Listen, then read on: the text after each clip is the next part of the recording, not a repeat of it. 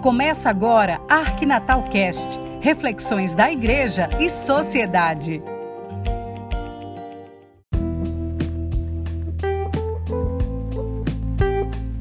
Olá, tudo bem com você?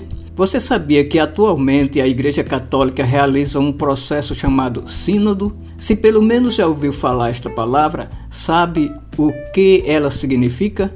É provável que muitas pessoas, inclusive cristãos de frequência semanal, semanal nas missas, ainda não saiba de que se trata. Pois bem, Sínodo é um processo no qual o povo de Deus é chamado a caminhar juntos em direção àquilo que o Espírito Santo ajuda a discernir como sendo a vontade do Senhor para a sua igreja. E o Papa Francisco propôs o tema por uma igreja sinodal, comunhão, participação e missão para a próxima Assembleia Geral dos Bispos. Em outras palavras, o Papa quer que a igreja entre num processo de escuta. Ele quer escutar mas não só os bispos, quer também escutar o povo de Deus que forma esta Igreja de Jesus Cristo em suas bases. Por esta razão, estão sendo realizados processos sinodais em vários níveis. Francisco deixou claro isto quando convocou o Sínodo ao afirmar: aquilo que o Senhor nos pede, de certo modo,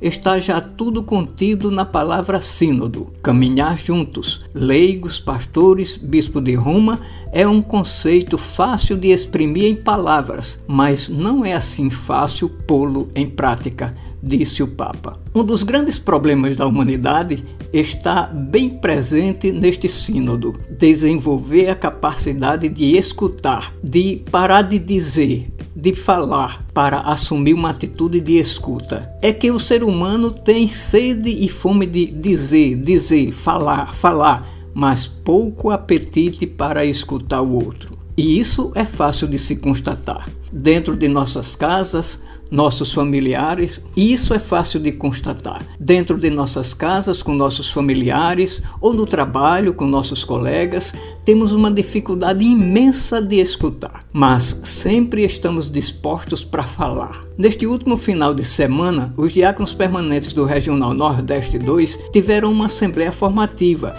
e o processo sinodal esteve no centro dessa formação. Os assessores falaram exatamente dessa dificuldade que temos de assumir uma atitude de escuta. Veja o que escreve o teórico Rubens Alves sobre a necessidade de escutar. Existem cursos de oratória, mas não de escutatória. Ele fez essa afirmação ao considerar que as pessoas se preocupam muito em falar bem, mas não se preocupam em ouvir bem. Portanto, é necessário dar valor ao silêncio para que seja possível ponderar cuidadosamente sobre tudo aquilo que está ouvindo. Então, você está participando desse processo de escutatória que a igreja está fazendo? Se for convidado, convidada, participe. A igreja quer escutar você. Mas você, antes de ser escutado, escutada, deve também assumir a atitude escutatória, da qual fala Rubens Alves. Não aprenda apenas a falar bem, aprenda também a ouvir bem os outros em sua casa, na sua igreja, na sua comunidade,